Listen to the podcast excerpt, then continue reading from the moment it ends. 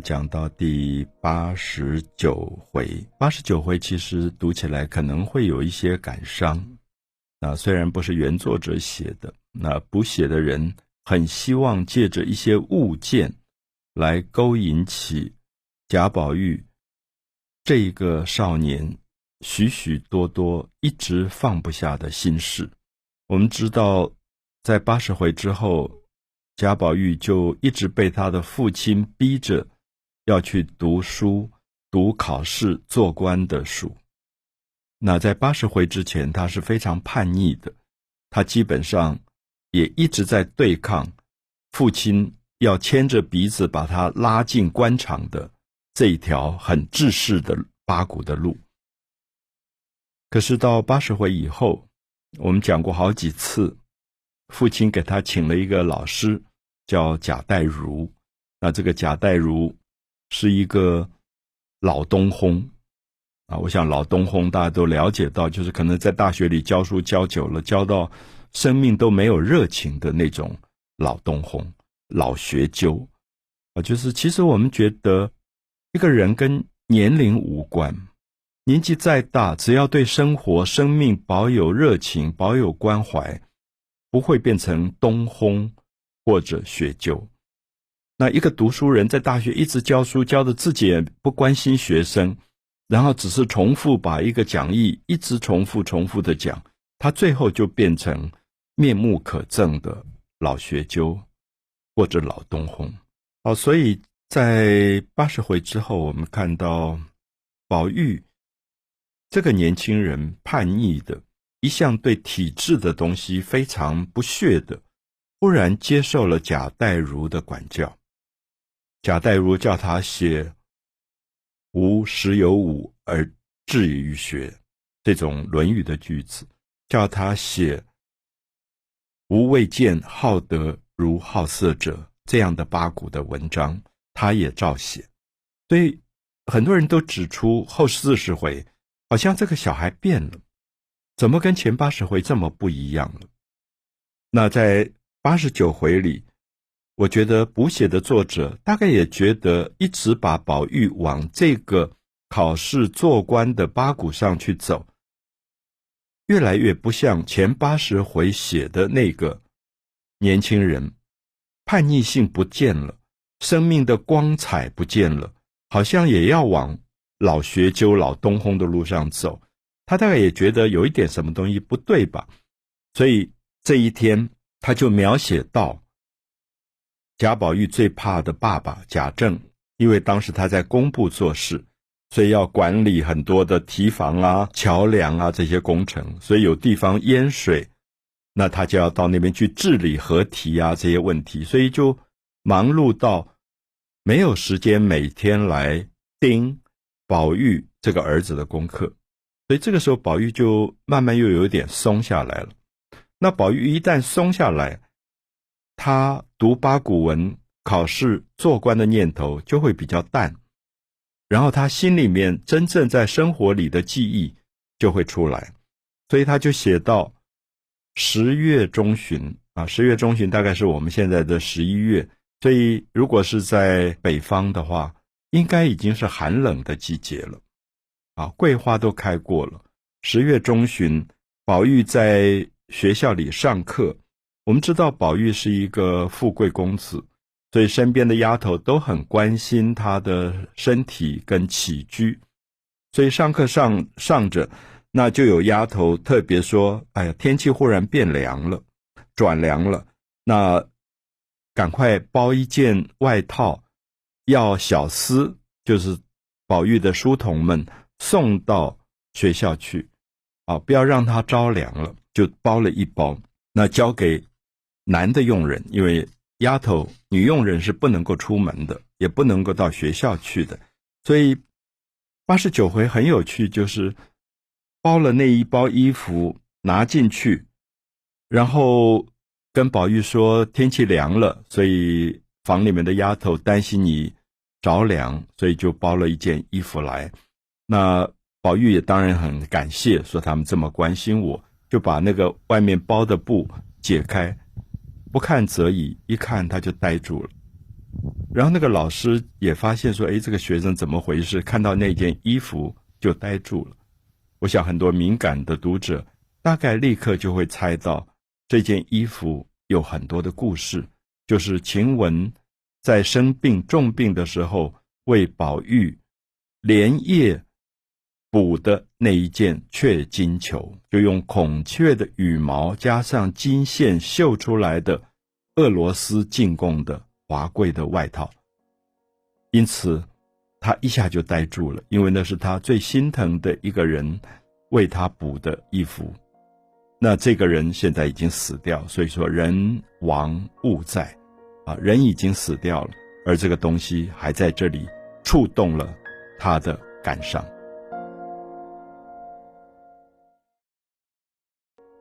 红楼梦》第八十九回重新带出了前八十回非常重要的一个片段。就是晴雯补裘。我们知道那是俄罗斯进贡的一件用孔雀羽毛做出来的华丽的外套，贾母一直舍不得用，放在库房里。有一天，贾宝玉这个孙子要出去做客，贾母很心疼这个孙孙子，那也觉得那一件非常珍贵的外套放在库房里，一放放了几十年。大概也都要发霉坏掉了，所以就叫人拿出来说给宝玉穿吧。那还特别叮咛说这件衣服太珍贵了，因为是俄罗斯进贡的，所以你要好好的穿。可是我们都知道，宝玉青少年其实有点大拉拉的，跑出去做客，他的客人其实也很多是跟他同年龄，都有一点出手出脚，所以不晓得什么人。大概烧了火，就火星子就崩上去。那孔雀的羽毛一碰火，很容易就烧起来，就烧了一个破洞。所以那天宝玉好懊恼，就觉得老祖母这么珍贵的东西，放了几十年都舍不得穿的东西，第一次给你穿，还一句句叮咛说小心穿，不要弄坏了。结果你第一次就把它烧了一个洞。所以回来以后就急得不得了，说明天如果老太太看到，一定要生气，所以赶快拿出去让裁缝们看一看，赶快把这个洞补起来。那结果拿出去跑了一圈，已经到晚上了，说没有人敢接，因为俄罗斯的裁缝的功法手法，京城里这些裁缝都不会，那大家都不知道怎么办，说明天不是要挨骂了吗？这个时候，晴雯因为感冒重病，鼻塞，刚刚吃了药，身体一塌糊涂。那晴雯一向讲话都是很难听的，就骂宝玉说：“没命穿就别穿呐。”然后接着就说：“拿来我看。”哦，所以我们知道晴雯的可爱是，晴雯嘴巴是很坏的，老是要让人家不舒服，刺激你一下，没命穿就别穿。可是他是很侠客式的角色。就是为朋友有难可以两肋插刀的，所以他说拿来，那他一说拿来，大家就知道没问题了，因为他手工特别好，他手是最巧的。他平常懒懒的，什么都不愿意做，可是最难的功法他都会，所以他就看了那个破洞，然后把它烧焦的地方慢慢刮掉，然后就开始用界线的方法，用金线去分出十字形，然后慢慢去补补补。一个晚上去补那个东西，然后最后慢慢去把刮松，让旁边的孔雀羽毛盖住那个洞，然后一直到天亮。他说：“老太太这样看不出来了。”他刚讲完就昏倒，就整个人把力气都耗尽。所以这是《红楼梦》前八十回非常非常动人的一段，就是说贾宝玉在晴雯死的时候这么心痛，是因为他跟晴雯有这么多记忆，而这个人他的优点。他为人可以拼了命去做事情，这个部分，贾宝玉都了解。所以今天看到这件衣服，他当然心里痛如刀割啊，就是觉得对不起这个晴雯，而晴雯是如此照顾过他的。所以我们看到那个老师也不懂啊，贾代儒这样的老学究、老东烘，他其实不懂年轻人心事。所以我常常觉得现在在。大学的讲台上的老师，大概没有几个知道你底下的学生，其实有多少现实生活里的忧虑、感情的职业的、家庭的各种的忧虑。那如果这个老师一直在那边照本宣科讲他自己得意忘形的东西，我相信没有学生会喜欢这个老师。所以贾代儒也不知道说这个学生到底发什么呆，为什么看着衣服也不穿，就两眼直愣愣的。我觉得那个描写其实蛮好，就是讲到我们教育里如果没有人的最基本关心，其实教育根本是空口说白话。所以接下来我们看到宝玉后来放学回家了，贾代儒本身也七病八痛的，常常也年纪大了，那么就缺课。那宝玉就回家，宝玉回家当然就穿着他的孔雀裘。那袭人就说：“你要不要把衣服换下来？这个衣服这么珍贵，你穿着这个衣服躺在床上，不是都糟蹋了它吗？”那宝玉就有点在发呆，也听不见人家跟他讲话。袭人又说：“你看看那上面的针线，也不应该这么糟蹋呀。”意思说这是晴雯帮你补过的衣服，那你这么糟蹋，所以宝玉忽然就坐起来说：“脱下来，然后把孔雀金球交给袭人，说好，你把它包起来。我从此以后不要再穿这件衣服，我也不要再看到这件衣服。”啊，我想那里面是在讲这个少年的心痛，因为人亡物在，他看到这个东西，他想到就是晴雯，而他心里面会心如刀割啊，所以我想这是补写的作者很想接到前面八十回的重要事件，那只是他描写的文笔没有前面八十回的原作者这么好，所以也许读起来会稍微觉得有一点生硬。《红楼梦》第八十九回，他的前段写到，因为看到孔雀裘、雀金裘，宝玉思念起为他补这个雀金裘的已经死掉的丫头晴雯。我们知道，《红楼梦》里晴雯的命运跟林黛玉的命运是连接在一起的。啊我们曾经讲过。他们都是芙蓉，就林黛玉在行酒令抽那个花名签的时候，抽到的是芙蓉。那晴雯死了以后，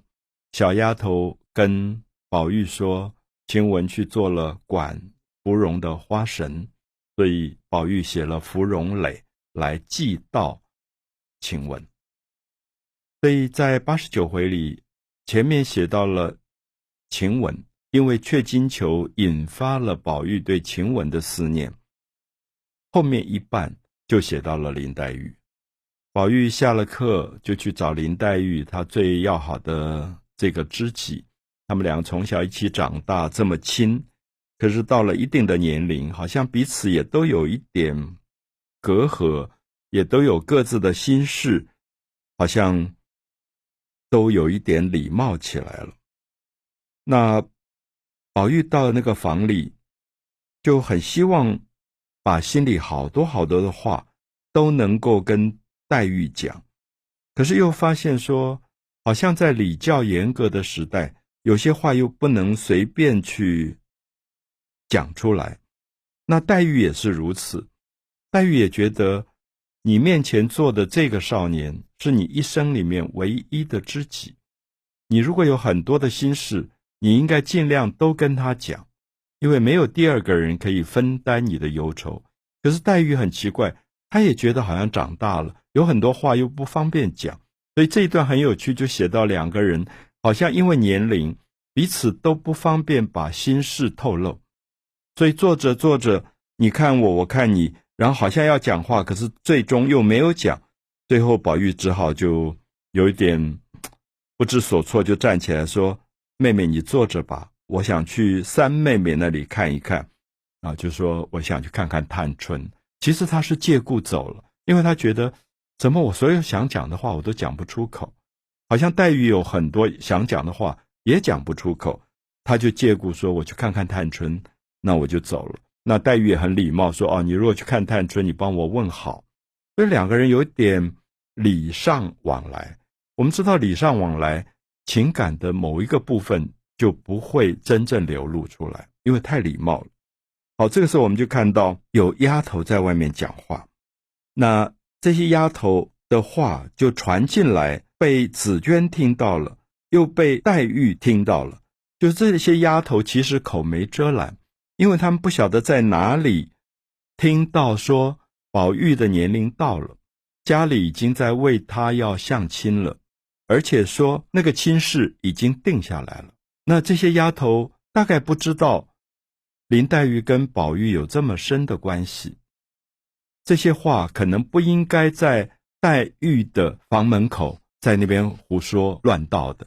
所以我们就看到紫娟听到了，那紫娟就觉得说，怎么可以在这里乱讲话？那万一林黛玉听到了怎么办呢？那紫娟当然也很关心，就跑去问这个丫头说，到底怎么回事？是真的？有这回事吗？已经要把亲事定了吗？那他就问说：“这个亲事真的定了？”那丫头也其实不确定，就是好像有一个王大爷在做媒。那王大爷是东府的亲戚，所以不用打听，一说就成了啊。其实我们说八字还没有一撇，其实只是一种以恶传恶的某一些传言。可是这个时候，我们就会发现。潇湘馆，林黛玉住的这个房子，屋檐底下养了一只鹦鹉。那鹦鹉很聪明，它也会学人讲话。那常常林黛玉回来的时候，丫头就会讲说：“姑娘回来了，快去倒茶。”久而久之，这个鹦鹉也学会了。所以鹦鹉忽然说：“姑娘回来了，快倒茶。”那其实这是用一个比较幽默的讲法。把紫娟跟雪雁吓了一大跳，因为雪雁跟紫娟正在讲贾宝玉是不是定亲了这件事，他们觉得这个事绝对不能让林黛玉听到，因为听到的话就不得了。可是鹦鹉这样一叫出来，其实我们知道，黛玉是一个非常非常敏感的人，她其实已经观察了很久，她也觉得这件事情真的在暗中一直在进行了，那好像。宝玉真的也要有人定亲了，所以我们知道这一这一回的回目说“蛇影杯弓，平清绝丽”。蛇影杯弓是说，其实没有真实的事情发生，只是一些捕风捉影的